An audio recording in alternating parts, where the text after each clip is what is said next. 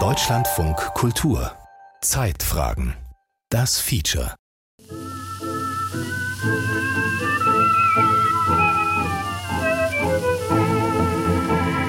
Anna steht im Laden ihrer Eltern und ihres Onkels.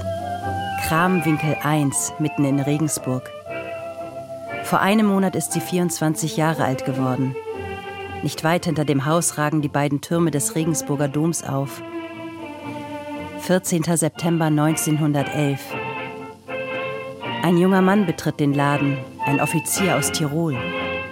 Kramwinkel 1 ist eine gute Adresse für Uniformen und Herrenbekleidung. Doch die werden an diesem Septembertag 1911 zur Nebensache. Der junge Mann, Franz, kommt als Kunde in den Laden und verlässt ihn mit einer Verabredung. Ich wundere mich selbst, dass ich alles so durchhalte.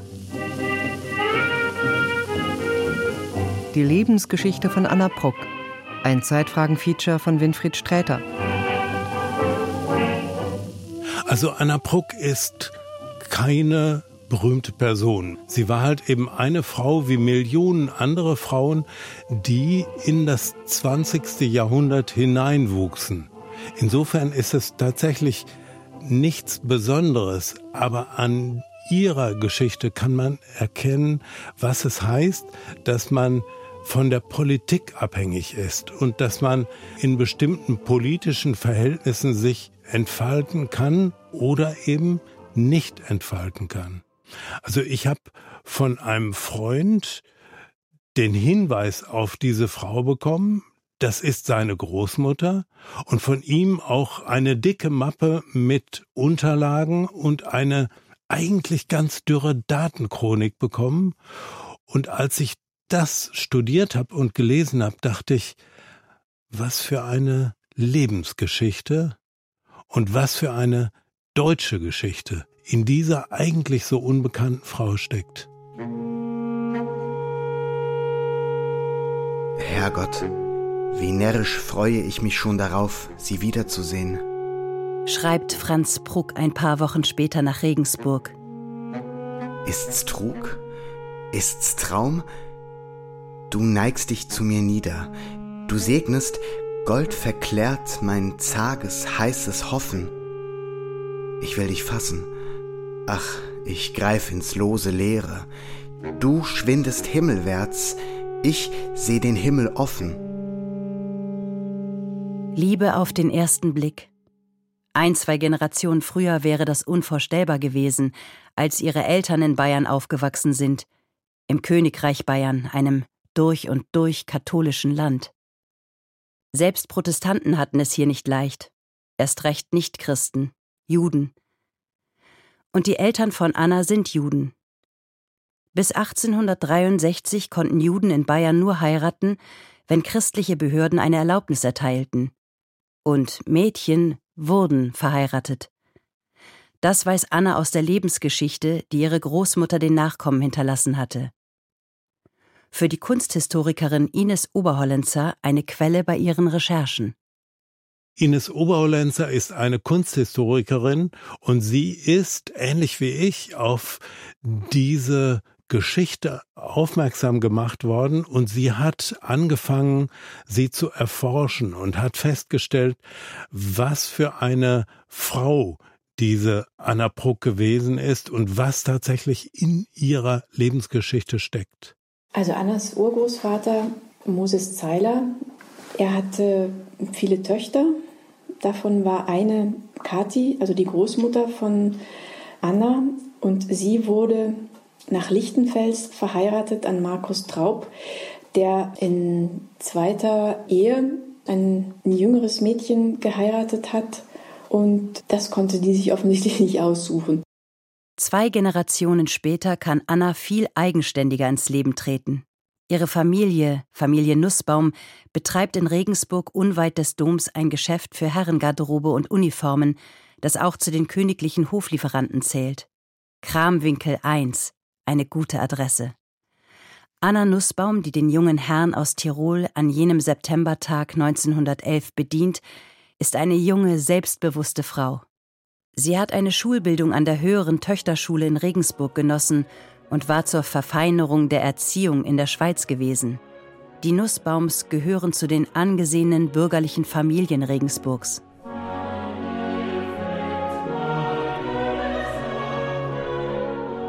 Annas Eltern haben ihre Tochter nicht religiös erzogen.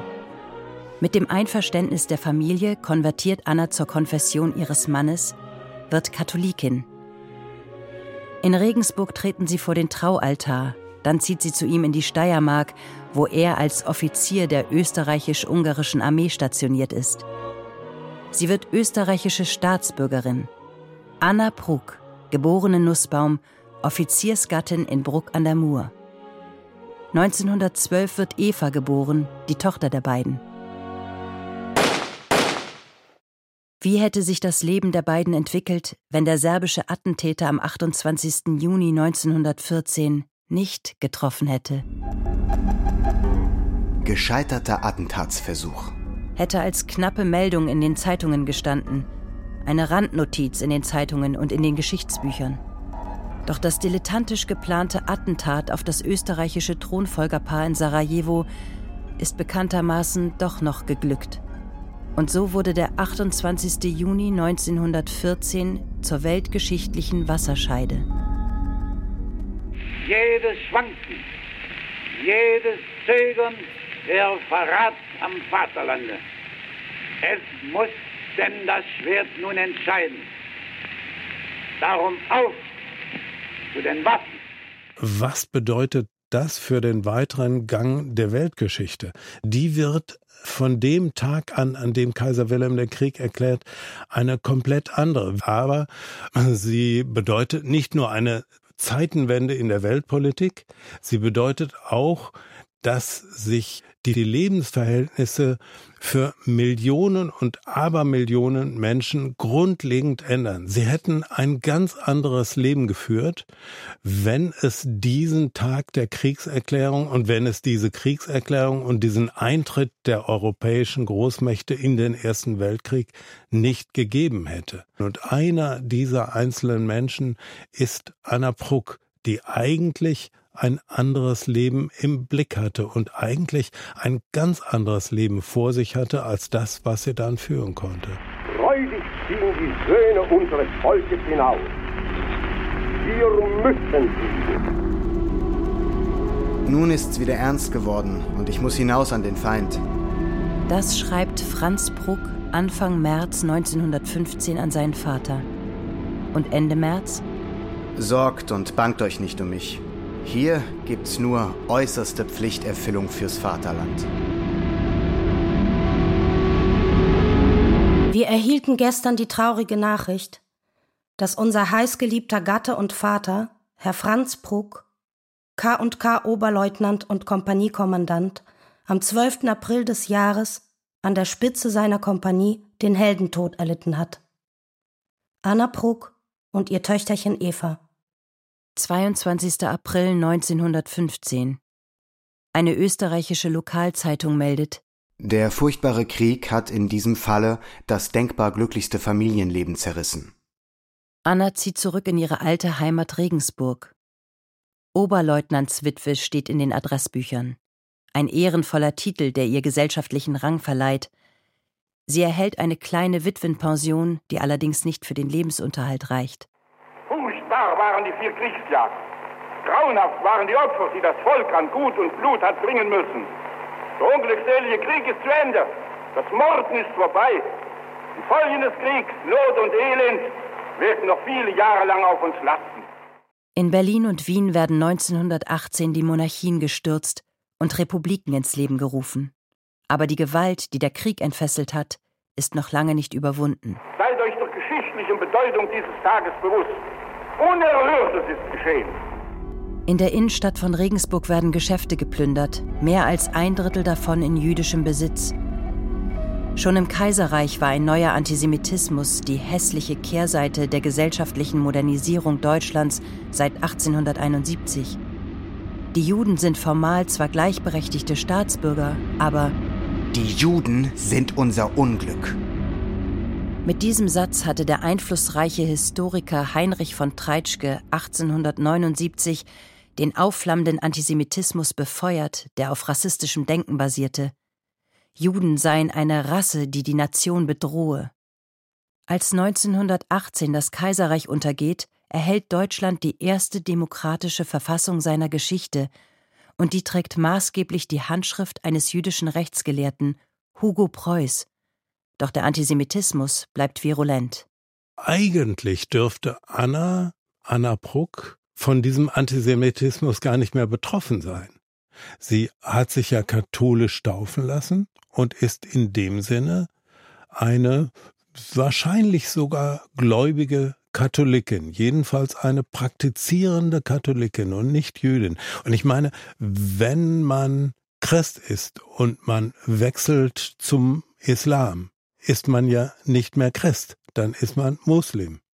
Und in diesem Sinne war sie nicht mehr Jüdin, sondern Katholikin und Christin. Im Nachkriegsregensburg tritt Anna in den Deutschen Offiziersbund ein, der als Massenorganisation die Interessen der ehemaligen Weltkriegsoffiziere vertritt. Als Offizierswitwe und langjährige Schriftführerin des Frauenverbandes im Offiziersbund ist sie ein respektiertes Mitglied der Regensburger Gesellschaft. 1923 trifft die Inflation die wohlhabende Familie Nussbaum mit voller Härte. Während der Inflation verlor mein Vater sein Vermögen. Ebenso wie ich meine mit in die Ehe eingebrachte Heiratskaution. Schreibt Anna später. Das Anwesen im Kramwinkel 1 muss die Familie verkaufen. Das Geschäft können sie noch halten. Ihren Lebensunterhalt verdient Anna als Büroangestellte. Eva, ihre Tochter, geht auf ein katholisches Mädchenrealgymnasium. 1926 muss Anna ins elterliche Bekleidungsgeschäft wechseln. Ihr Vater ist gesundheitlich überfordert. Ein Jahr später stirbt er. Im September 1929, am Beginn der Weltwirtschaftskrise, muss Anna das traditionsreiche Bekleidungsgeschäft auflösen und sich um ihre über 70-jährige Mutter kümmern, die zu ihr in die Wohnung zieht. Wovon sollen Sie, Ihre Tochter und Ihre Mutter leben? Lieber Karl, du weißt, dass bei uns die Verhältnisse ganz katastrophal und trostlos geworden sind. Es besteht für mich gar keine Aussicht, eine Stellung zu bekommen. Und die Wintermonate stehen nun unsagbar traurig vor mir. Anna bittet Regensburger Persönlichkeiten, mit denen sie bekannt ist, um Hilfe und erreicht eine Anstellung als Aushilfskraft bei der Regierung der bayerischen Oberpfalz in Regensburg. Eine Notlösung, weil ihr wichtige Qualifikationen fehlen, das Beherrschen der Kurzschrift und die Sicherheit an der Schreibmaschine. Eva, ihre Tochter, macht das Abitur und beginnt eine Lehre in einer Gärtnerei. Sie besteht die Gehilfenprüfung mit Auszeichnung und tritt eine Stelle im Botanischen Garten in München an. Nach Jahren des Überlebenskampfes Licht am Ende des Tunnels. Scheinbar. Adolf Hitler steht mit todernstem Gesicht am Fenster und doch leuchtet es in seinen Augen über dieses erwachende Deutschland, über diese Massen von Menschen.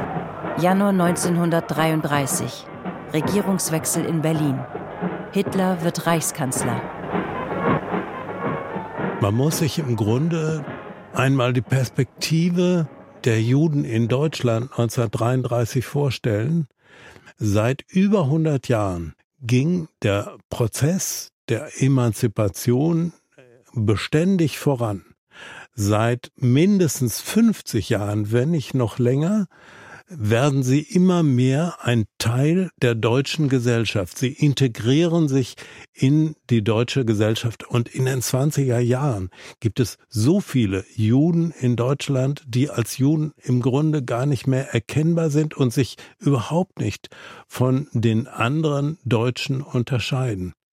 Und sie leben in einem Rechtsstaat, in einer Demokratie und von einem Tag auf den anderen, mit einem Schlag, ändert sich im Grunde alles an ihrer Existenz. Der extremste Antisemit, der extremste Feind der Demokratie kommt an die Macht und innerhalb kürzester Zeit ist die Demokratie, ist der Rechtsstaat zunichte gemacht und es stellt sich plötzlich die Frage, worauf kann man eigentlich als Jude oder worauf kann man eigentlich als Minderheit in einem demokratischen Staat vertrauen, wenn so etwas möglich ist? Eva, Annas Tochter, erhält vom Botanischen Garten in München nach einem halben Jahr die Kündigung. Begründung ihre nicht-arische Abstammung.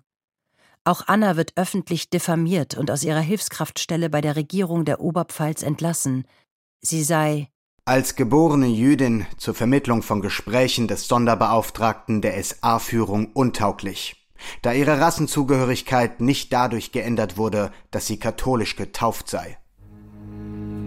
In einem Staat, der das Judentum nicht mehr als Religion, sondern als Rasse definiert, ist es unerheblich, dass Anna seit ihrer Hochzeit mit Franz Bruck getaufte Katholikin ist. Ausmistung auch bei der Kreisregierung titelt eine Lokalzeitung zur Entlassung von Juden in der Verwaltung der Oberpfalz. Plötzlich sind sie Staatsfeinde, Fremdrassige, ausgemistet wie Unrat, rechtloser als je zuvor, ungeschützt Staat und Gesellschaft ausgesetzt. Praktisch über Nacht. Aber Anna wehrt sich. Sie legt beim Innenministerium in München Widerspruch gegen ihre Kündigung ein, so leicht lässt sie sich nicht einschüchtern, während durch Regensburg ein judenfeindlicher Demonstrationszug marschiert, auf einem Plakat das Treitschke-Zitat.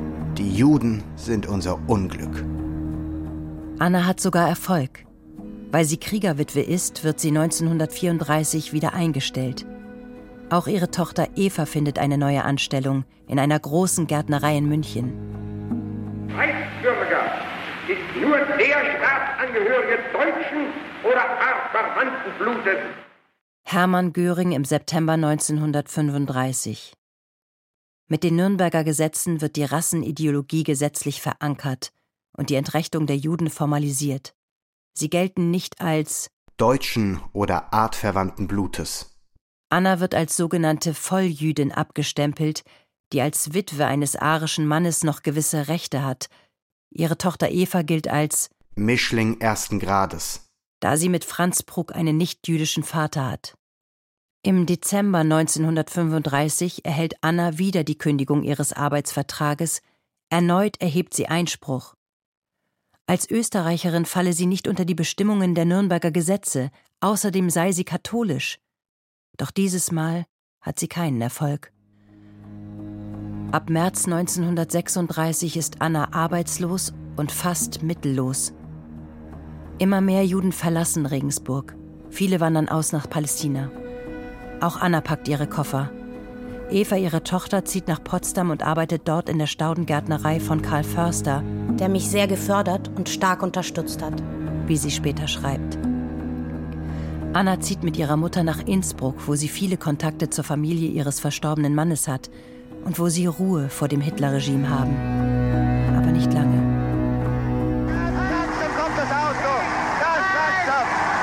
Dein Aufrecht steht unser Führer hier. Wir sehen ihn schon. Ganz nahe.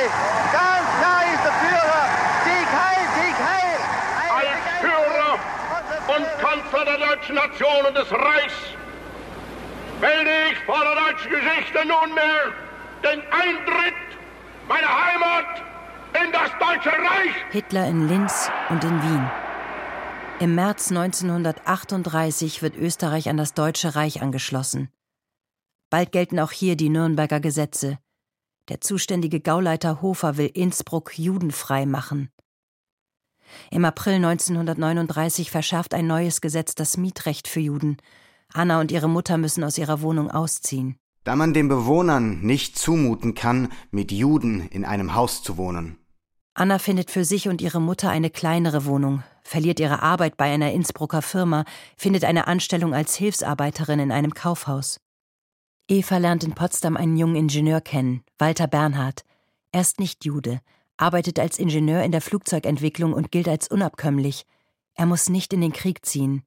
Die beiden wollen heiraten, aber Aria und jüdischer Mischling? Das wird ihnen verwehrt. Eheschließungen zwischen Juden und Staatsangehörigen deutschen oder artverwandten Blutes sind verboten. Vergeblich pocht Eva auf eine Ausnahme von den Nürnberger Gesetzen für sie als Kriegsweise. Am 26. Oktober 1940 bekommt das Paar einen daher unehelichen Sohn Peter. Mein Vater, der schreibt an meine Mutter, wir wollen sehen und sinngemäß, dass wir über diese Zeit kommen. Es werden bessere Zeiten kommen. Peter, der Sohn von Eva Pruck und Walter Bernhard, ist inzwischen ein über 80-jähriger Potsdamer.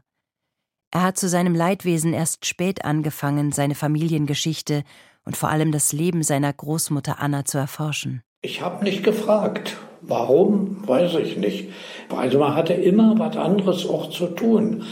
Und ich glaube, meine Mutter wollte auch nicht darüber reden. Es gibt nur ein Gespräch mit meinen Eltern. Da wurden ganz kurz diese Familienakten mal durchgegangen. Aber selbst das hat bei dir mir damals nichts, nichts bewirkt. In Innsbruck müssen Anna und ihre Mutter ein halbes Jahr nach ihrem letzten Umzug wieder umziehen. Sie wohnen nun zur Untermiete. Am 19. Dezember 1939 schreibt Aurelia Nussbaum, Annas Mutter, einen letzten Brief, der zugleich ihr Testament ist. Liebe Anna und Eva, da ich mein Ende immer näher fühle, will ich nun einige Wünsche niederschreiben. Leider sind die Verhältnisse so geworden, dass ich euch nichts hinterlassen kann. Vielleicht ist es euch möglich, mit der Zeit zusammenzuziehen, damit du, liebe Anna, nicht allein bist. Außerdem wünsche ich dir, liebe Anna, eine bessere Zukunft. Vielleicht wird es doch eine Gerechtigkeit geben, dass die Lage besser wird. Geschrieben 19. Dezember 1939. Eure Mama und Großmama. Wenige Wochen nach diesem Brief stirbt Aurelia Nussbaum am 13. Januar 1940 im Alter von 78 Jahren. Sie wird auf dem jüdischen Teil des Innsbrucker Westfriedhofs begraben, 1942 wird dieser Friedhof dem Erdboden gleichgemacht. Aus dem Führerhauptquartier, 10. November 1941. Das Oberkommando der Wehrmacht gibt bekannt. Das Germanische Reich wird Europa seinen Stempel aufdrücken, wird die weiße Rasse in Europa führen Hitler-Deutschland hat den Zweiten Weltkrieg entfacht. Polen, Frankreich, Holland, Skandinavien. 1941 der Überfall auf die Sowjetunion. Die Vision vom germanischen Großreich. Der Beginn der Massenmorde. Der Aufbau der Vernichtungslager. Anna Bruck ist nun 55 Jahre alt. In dieser Situation muss man sich vielleicht noch mal vergegenwärtigen, was in ihr drin steckte, welche Energie, welches Selbstbewusstsein, welche Talente sie hatte, mit denen sie eigentlich durchs Leben gegangen wäre, wenn sie selbstbestimmt hätte leben können. Also in den 20er Jahren beispielsweise, als sie um die wirtschaftliche Existenz kämpfte. Da hat sie nebenbei kunsthandwerklich gearbeitet, hat sich ausbilden lassen und hat ein Talent entwickelt, was womöglich auch noch mal richtig zum Tragen gekommen wäre. Und dann kommt diese Zeit, wo Zug um Zug sich die Lebensmöglichkeiten für sie verengen und wo es jetzt Anfang der 40er Jahre wirklich existenzbedrohend wird. Anna würde gern mal ihren Enkel kennenlernen, aber nach Potsdam zu reisen ist für sie als Jüdin unmöglich. So sorgt Eva dafür, dass ihre Mutter und auch die Familie ihres verstorbenen Mannes den zweijährigen Peter in Innsbruck kennenlernen kann. Eines Abends aber tauchen plötzlich Gestapo-Beamte in Annas Wohnung auf. Innerhalb von zwei Stunden soll sie die Wohnung verlassen. Bevor sie für drei Tage ins Innsbrucker Polizeigefängnis eingesperrt wird, gelingt es ihr noch, den zweijährigen Peter zu seiner Tante zu bringen, die Eva alarmiert. Die reist sofort an, damit Peter in Sicherheit ist. Wenige Tage später, am 12. September 1942, wird Anna nach Wien abgeschoben, zu einer Sammelstelle zum Abtransport nach Polen. Im Januar 1942 hatte die Wannsee-Konferenz beschlossen, wie die Vernichtung der Juden effizient organisiert werden sollte. Auschwitz ist im Betrieb. Eva interveniert und erreicht in letzter Minute, dass ihre Mutter nicht nach Polen abtransportiert wird. Anna lebt nun in der Josefstadt im Ghetto von Wien, erhält eine Aufenthaltsgenehmigung und eine Wohnung, aber nur für einen Monat. Dann wird sie in einer Sammelwohnung untergebracht und zur Zwangsarbeit herangezogen. Gesundheitlich hat die 55-jährige Frau seit einigen Jahren Probleme. Sie hat schwere Darmoperationen hinter sich. Am 9. Januar 1944 schreibt sie ihrer Schwägerin in Innsbruck einen Brief. Eva schrieb letzthin, dass sie die Absicht haben, auf einige Zeit herzukommen mit dem kleinen Pietje. Du kannst dir denken, wie glücklich ich wäre. Aber ich getraue mich nicht, mich zu freuen, aus Angst, es könnte wieder anders kommen. Ich war auch an Weihnachten furchtbar traurig. Ich hätte nicht gedacht, dass ich es nochmal so erleben muss. Aber nun stecke ich wieder in der Arbeit, muss um 4 Uhr aufstehen. Aber alles wäre zu tragen, wenn diese entsetzliche, unmenschliche Behandlung nicht wäre. Ich wundere mich selbst, dass ich alles so durchhalte und wo ich immer wieder die Reserven hernehme. Ihr Lebenswille ist allen Widerlichkeiten zum Trotz ungebrochen. Trotz aller Verbote versucht sie noch am öffentlichen Leben teilzunehmen. Aber am 3. Februar 1944 wird Anna denunziert. Die Kunsthistorikerin Ines Oberhollenzer, die den Lebensweg von Anna Bruck erforscht hat. Meiner Meinung nach war sie, hat sie vielleicht jemandem vertraut, dem sie nicht hätte vertrauen dürfen. Sie muss jemanden gehabt haben, der sie auch aus dem Sammellager rausgeholt hat. Also das sind nicht alle Leute aus dem Sammellager rausgekommen. Das heißt, sie hat sich auf irgendjemanden verlassen und hat gedacht, okay, der kann mich raushauen. Also sie hat ja immer wieder versucht zu argumentieren über die Gesetze und ähm, hat gedacht, das geht noch gut. Und dann ist es eben nicht gut gegangen. Die Jüdin hat wiederholt öffentliche Lokale und Gaststätten aufgesucht. Sie wird ins Polizeigefängnis inhaftiert. Gegen sie wird Schutzhaft beantragt. Ein Verwandter alarmiert per Telegramm Annas Tochter Eva in Potsdam. Am 7. Februar, vier Tage nach der Inhaftierung, fährt Eva zusammen mit ihrem dreijährigen Sohn Peter nach Wien. Für zehn Minuten dürfen Eva und ihr Sohn Anna im Polizeigefängnis besuchen. Ein Gestapo-Beamter erklärt der Tochter: Besuch eines Lokals mit nicht-jüdischen Lebensmittelkarten, Besuch eines Kinos, Benutzung der Staatsbahn. Darauf steht die Strafe KZ. Eva kann nichts mehr für ihre Mutter erreichen. Sie ahnt, dass sie in diesen zehn Minuten ihre Mutter zum letzten Mal gesehen hat. Am 1. Mai 1944 schickt Anna eine Karte an ihre Tochter. Mausi. Gell, du vergisst mich nicht. Walter, herzliche Grüße. Dir und meinem Pietje innigste Küsse. Deine Mutti. Die hat einen unerhörten Lebensmut gehabt stellt Pietje ihr Enkel Peter fest. Er bewundert die Energie, mit der Anna ihr Leben bewältigt hat. Die selbstbewusste, attraktive junge Frau, die junge Mutter, die 1915 plötzlich Kriegerwitwe ist, deren Familie in der Inflation 1923 ihr Vermögen verliert und deren Geschäft zugrunde geht. Die Frau, die notdürftig den Lebensunterhalt für sich, ihre Mutter und ihre Tochter verdient.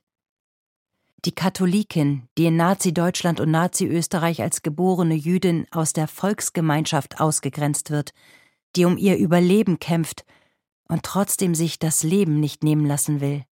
Die hat einen unerhörten Lebensmut gehabt, die hat sich nicht unterkriegen lassen. Am 18. Mai 1944 wird Anna von Wien nach Theresienstadt transportiert. In der Nacht vom 19. auf den 20. Mai 1944 kommt sie in Auschwitz an. Häftlingsnummer 79546.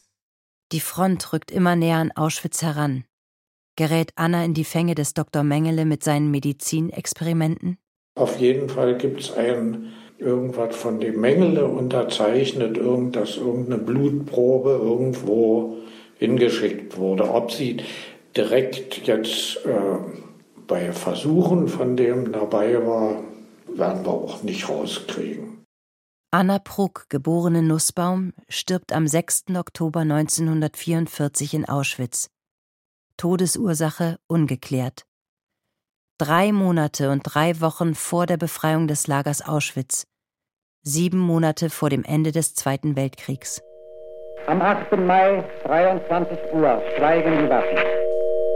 Für Annas Tochter Eva Bernhard und ihren Partner Walter ist der 8. Mai 1945 der Tag der Befreiung. Endlich ist die Gefahr, in der auch Eva als sogenannte Halbjüdin lebte, gebannt. Und die beiden tun, was ihnen Hitler Deutschland verwehrte. Sie heiraten. Am 26. Mai 1945 und zeugen ihr zweites Kind. Im April 1946 wird Wolfgang geboren, 1947 Stefan, ein paar Jahre später Eva Susanne. Das Leben geht weiter. Aber es bleibt eine Leerstelle, ein Schweigen. Eva kann mit ihren Kindern nicht über das Schicksal ihrer Mutter Anna sprechen, bis zu ihrem Tod 1983 nicht. Dass ich meine Mutter nicht mehr gefragt habe. Irgendwie habe ich geahnt, dass sie es sie wollte es verdrängen. Ich glaube, sie hat, meine Mutter hat ihr ganzes späteres Leben ist damit nicht fertig geworden, dass sie ihrer, ihrer Mutter nicht helfen konnte. Wenn man sich vorstellt, dass Anna Pruck ein ganz anderes Leben gelebt hätte und ihre Enkel ganz anders mit der Großmutter hätten umgehen können. Und dann hat die Großmutter dieses furchtbare Schicksal, dieses furchtbare Ende und die Tochter kann darüber nicht reden.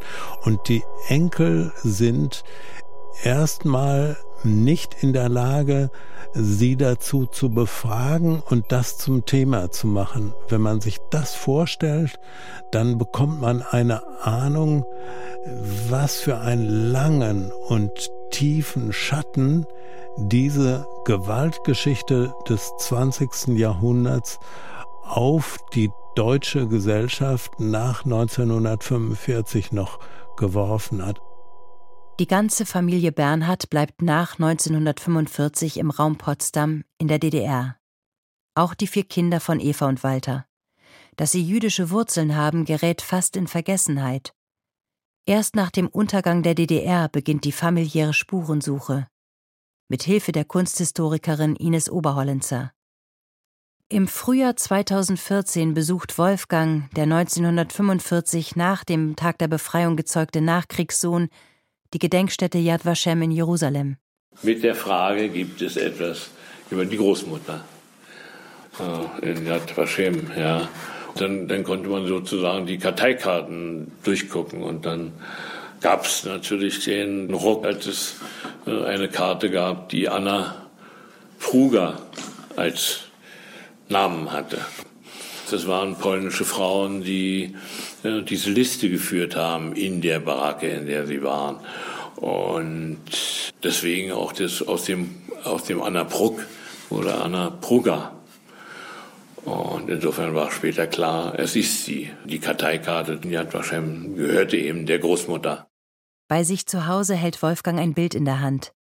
Seine Großmutter hat es gemalt in den 1920er Jahren. Das Motiv ist ein, eine große Kanne, eine große Vase und ein großer dicker Blumenstrauß ist da drin. Ein ganz farbiger Druck, der auch von ihr unterschrieben wurde, natürlich Anna Pruck. Im Sommer 2023 sitzen die vier Enkel von Anna Pruck in einer vollbesetzten Freilichtbühne im fränkischen Forchheim. Ich bin die Kati Zeiler. Meine Familie lebt in Forchheim in der jüdischen Gemeinde. Und ist dort auch relativ gut angesehen. Tod im Kellerwald heißt das Stück, das von einem Laientheater aufgeführt wird, nach dem Lebensbericht von Annas Großmutter Kati. Ein Theaterstück über eine jüdische Familie, die alles tut, um Teil der bürgerlichen Gesellschaft ihrer Heimatstadt zu sein, die aber auch zu spüren bekommt, wie schnell sie zum Hassobjekt in der städtischen Gesellschaft wird.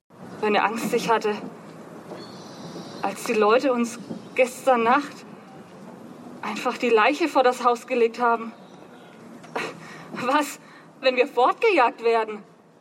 Die Familie muss nach einem Unglücksfall auf einem Fest plötzlich Angst haben vor dem Mob in der Stadt. Sie hat aber Glück und wird von einer besonnenen städtischen Obrigkeit geschützt. Die Geschichte von Kati Zeiler spielt im Jahr 1844. Genau 100 Jahre später, 1944, wird Katis Enkelin Anna in Auschwitz ermordet. Knapp 80 Jahre später, 2023, sehen Annas vier Enkel Peter, Wolfgang, Stefan und Eva Susanne die Theateraufführung zur Geschichte ihrer Familie. Und am Ende Jetzt wir möchten jetzt die Familie Bernhard bitten, zu uns raufzukommen. Udo, könntest du vielleicht ein Foto machen? Komm da mal rauf, bitte. So, wir sind sehr glücklich, dass ihr hier seid. Also wir fühlen uns sehr geehrt, dass die Nachkommen hier wirklich gekommen sind zu unserem Stück. Also Udo, jetzt Foto.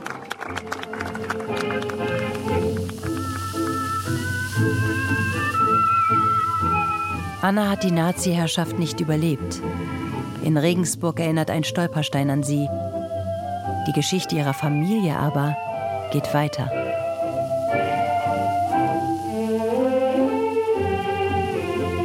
Ich wundere mich selbst, dass ich alles so durchhalte. Die Lebensgeschichte von Anna Bruck. Ein Zeitfragen-Feature von Winfried Sträter. Es sprachen Aline Esener, Anastasia Gubareva, Rosario Bona und Barbara Becker. Ton Alexander Brennecke. Regie Giuseppe Maio. Redaktion Martin Hartwig. Eine Produktion von Deutschlandfunk Kultur 2024.